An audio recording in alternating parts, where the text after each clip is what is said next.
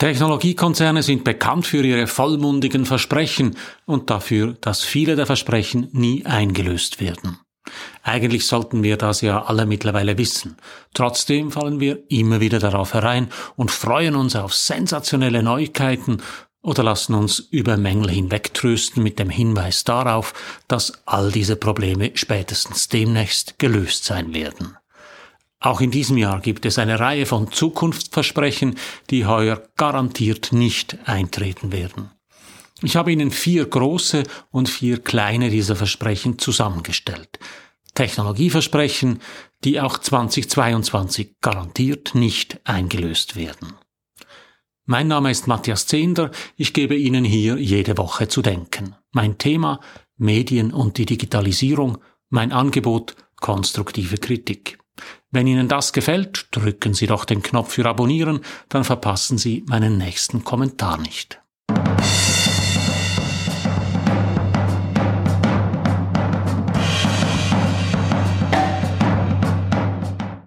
Vaporware, Dampfartikel, so nannte man früher Geräte und Programme, die vor allem von Computerfirmen angekündigt, aber nie auf den Markt gebracht wurden.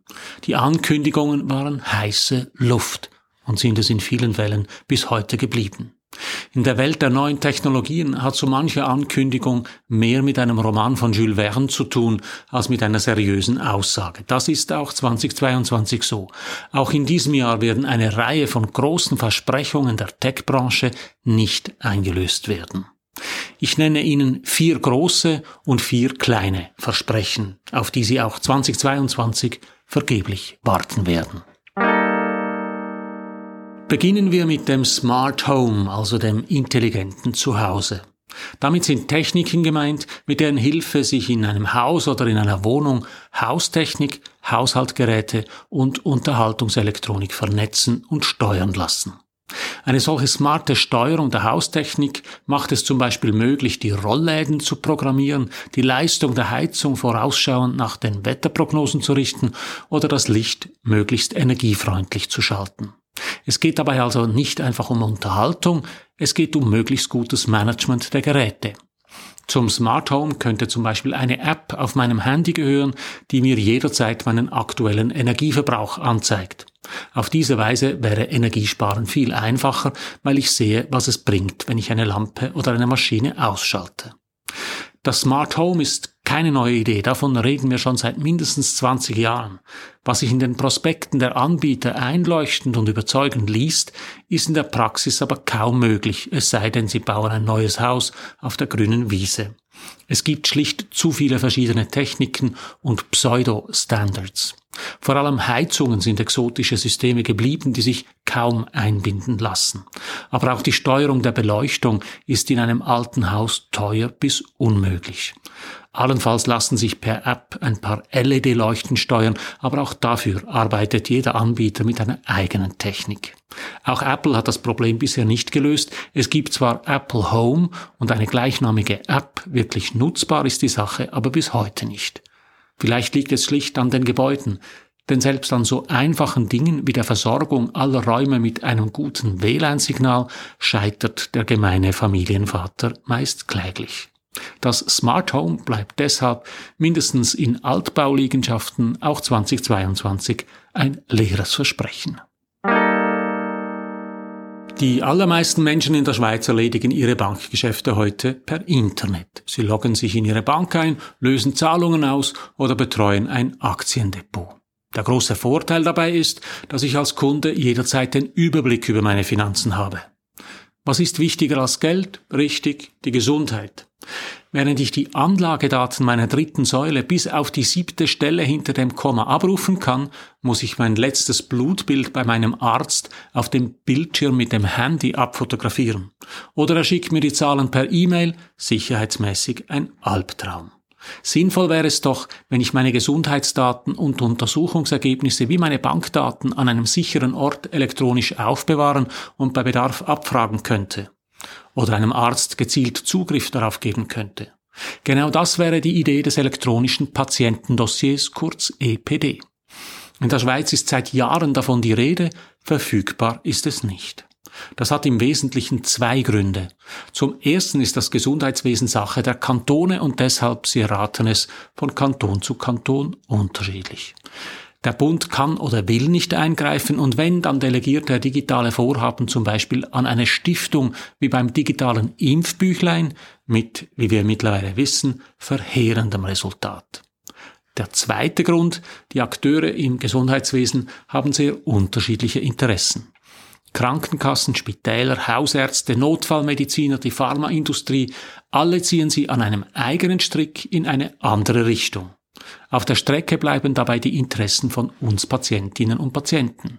So kann ich zwar auf der App meiner Krankenkasse die letzten Arztrechnungen einsehen und prüfen, wie viel von meiner Franchise schon aufgebraucht ist, was der Arzt dabei genau gemacht hat und welche Werte mein Blutbild zeigt, das bleibt auch 2022 nicht abrufbar. Es gibt kaum ein Buzzword aus der Computerwelt, das so oft bemüht wird wie das der virtuellen Realität. Gemeint ist damit eine computergenerierte Wirklichkeit, in die ich eintauchen und in der ich mich bewegen kann. Möglich ist das mit einer Bildschirmbrille und einem Datenhandschuh. So üben amerikanische Marines zum Beispiel, wie sie in ein bestimmtes Gebäude eindringen können, und Chirurgen üben so die Handgriffe für eine Operation ein. Normalverbrauchern ist die virtuelle Realität bis heute kaum zugänglich. Zwar gibt es durchaus Bildschirmbrillen, die Konsumenten kaufen können, die großen Versprechen der virtuellen Realität scheitern aber einerseits am Angebot, es gibt nicht wirklich viele virtuelle Welten, in die man so eintauchen kann, und andererseits an der Umsetzung. Wer sich eine solche Brille aufsetzt und sich in einer virtuellen Welt bewegt, muss sich in einem sicheren Raum befinden. Im Wohnzimmer und umgeben von Kindern zum Beispiel geht das nicht. Auch von solch prosaischen Problemen abgesehen erweist sich die virtuelle Realität auch 2022 als leeres Versprechen oder als reine Überhöhung, als Marketing-Schönsprech. Sie können natürlich eine Zoom-Konferenz als virtuelle Realität bezeichnen, es ändert aber nichts daran, dass Sie auf Ihrem Bildschirm schlecht beleuchteten Gesichtern zuschauen, wie sie knapp an Ihnen vorbeisehen und als erstes unweigerlich fragen, hört ihr mich? Am nächsten kommen den Träumen von der virtuellen Realität heute Spiele. Es ist tatsächlich fantastisch, wie realistisch die errechneten Landschaften und Räume eines guten Games heute aussehen. Auch Regen, Staub oder Nebel lassen sich wunderschön und in Echtzeit generieren wenn Ihr Spielcomputer dafür genügend Power hat. Bloß außerhalb von Spielen und Spezialanwendungen wie dem Training von Chirurgen sind so aufwendig präzise Darstellungen nicht möglich oder schlicht nicht nötig. Die virtuelle Realität bleibt Marketing Schönsprech. Tesla, Google und einige traditionelle Autofirmen sind erstaunlich weit gekommen bei der Entwicklung des selbstfahrenden Autos.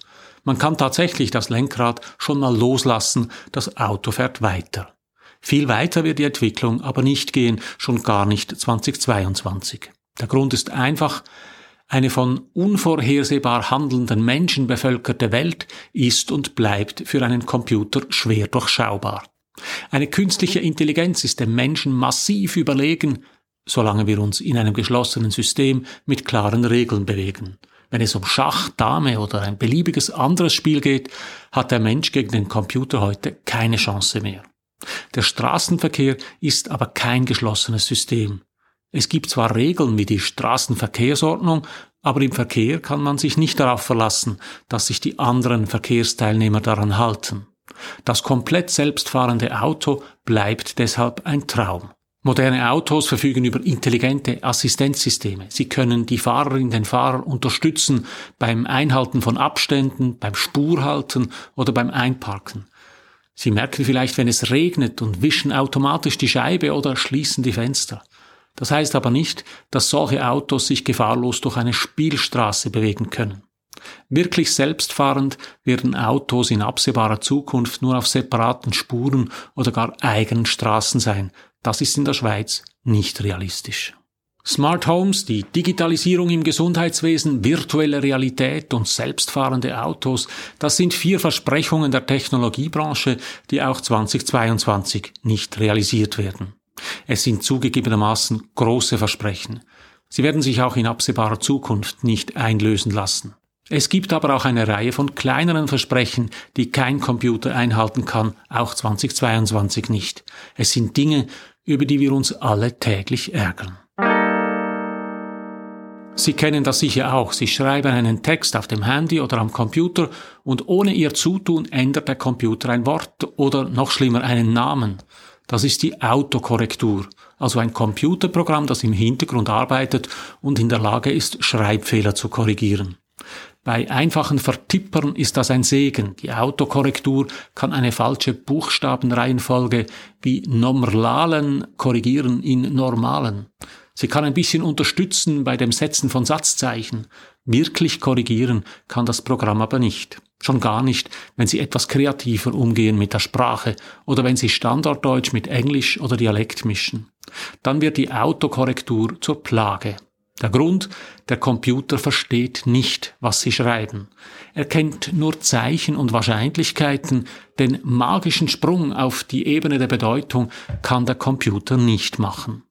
Er weiß letztlich nicht, was der Unterschied ist zwischen Busse und Buße.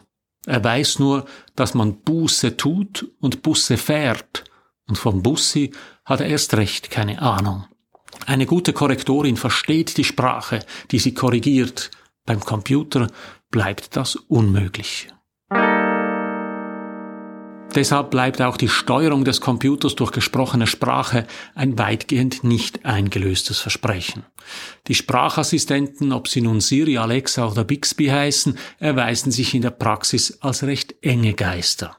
Die Apple-Frau ist gut darin, klar definierte Aufgaben zu erledigen, etwa einen Timer zu stellen. Wenn es über solch simple Aufgaben hinausgeht, ist die Antwort meistens, ich bin mir nicht sicher, ob ich das richtig verstanden habe. So kann man es auch sagen. Ich diktiere meine Texte häufig am Computer, das funktioniert zwar mittlerweile erstaunlich gut, wenigstens im Vergleich zu früher und wenn die Sprache einfach ist, es bleibt aber weiterhin notwendig, klar und deutlich und etwas abgesetzt zu sprechen, weil der Computer sonst das Band der Sprache nicht entziffern kann. Es gilt wie bei der Autokorrektur, die Sprache bleibt für den Computer ein Geheimnis. Ich weiß nicht, wie viele hundert E-Mails ich pro Tag erhalte. Zum Glück sortiert mein Spamfilter ein großer Teil davon aus. Anders wäre die Flut nicht zu bewältigen. Leider sortiert der Spamfilter aber immer wieder E-Mails aus, die ich eigentlich hätte erhalten müssen. Und es kommt auch immer wieder vor, dass eine offensichtlich betrügerische E-Mail in meinem Postfach landet. In jüngster Zeit waren immer wieder Nachrichten darunter, die scheinbar von der Schweizerischen Post stammten, in Tat und Wahrheit aber Betrugsversuche von einem Offshore-Konto waren. Man könnte meinen, die Aufgabe, die elektronische Post zu sortieren, sei nicht ganz so schwierig. Auch in diesem Feld tut sich der Computer aber schwer, weil er letztlich nicht versteht, was in den Nachrichten steht. Auch 2022 werden Sie und ich deshalb Spam-Mails im Postfach finden und ab und zu im Spam-Ordner nach richtigen Nachrichten suchen. Ich liebe meine drahtlosen Kopfhörer. Ich kann telefonieren oder Musik hören, ohne dabei mit einem Kabel an mein Handy gebunden zu sein. Ich kann drahtlos Musik an die Lautsprecher im Wohnzimmer streamen. Meine Tastatur und meine Maus haben keine Kabel. Das ist angenehm, weil sie sich auf diese Weise besser nutzen lassen. Das Notebook macht es ohnehin möglich, überall im Haus zu arbeiten, manchmal sogar im Garten. Wir leben also ein wunderbar drahtloses Leben allerdings nur bis es Abend wird. Am Abend komme ich mir vor wie ein Bauer, der seine Tiere füttern muss. Jeden Abend schließe ich alle meine Gerätchen ans Stromnetz an, auf das sie mir am anderen Tag wieder ihre Dienste leisten. Wehe, wenn ich mal eins vergesse. Dann hat es plötzlich kein Licht mehr am Fahrrad, ich kann nicht mehr telefonieren, weil meinen AirPods der Saft ausgeht oder die Tastatur macht plötzlich keinen Wank mehr. Hinter den Kulissen benötigt also auch die schöne Drahtloswelt jede Menge Kabel. Das ist auch 2022 so und es wird auf absehbare Zeit so bleiben. Wireless von wegen. Es sind also nicht nur die großen Versprechen wie das von selbstfahrenden Autos oder intelligenten Häusern, die die Technologiebranche nicht einhält, es sind auch kleine Versprechen wie die Autokorrektur, sprechen können mit dem Computer, ein funktionierender Spamfilter und Wireless. Ein Teil der Versprechen lässt sich nicht einhalten, weil die Welt das nicht zulässt. Dazu gehört die Digitalisierung des Gesundheitswesens oder das selbstfahrende Auto. Ein anderer Teil der Versprechen lässt sich nicht einhalten, weil die Technik dazu gar nicht in der Lage ist.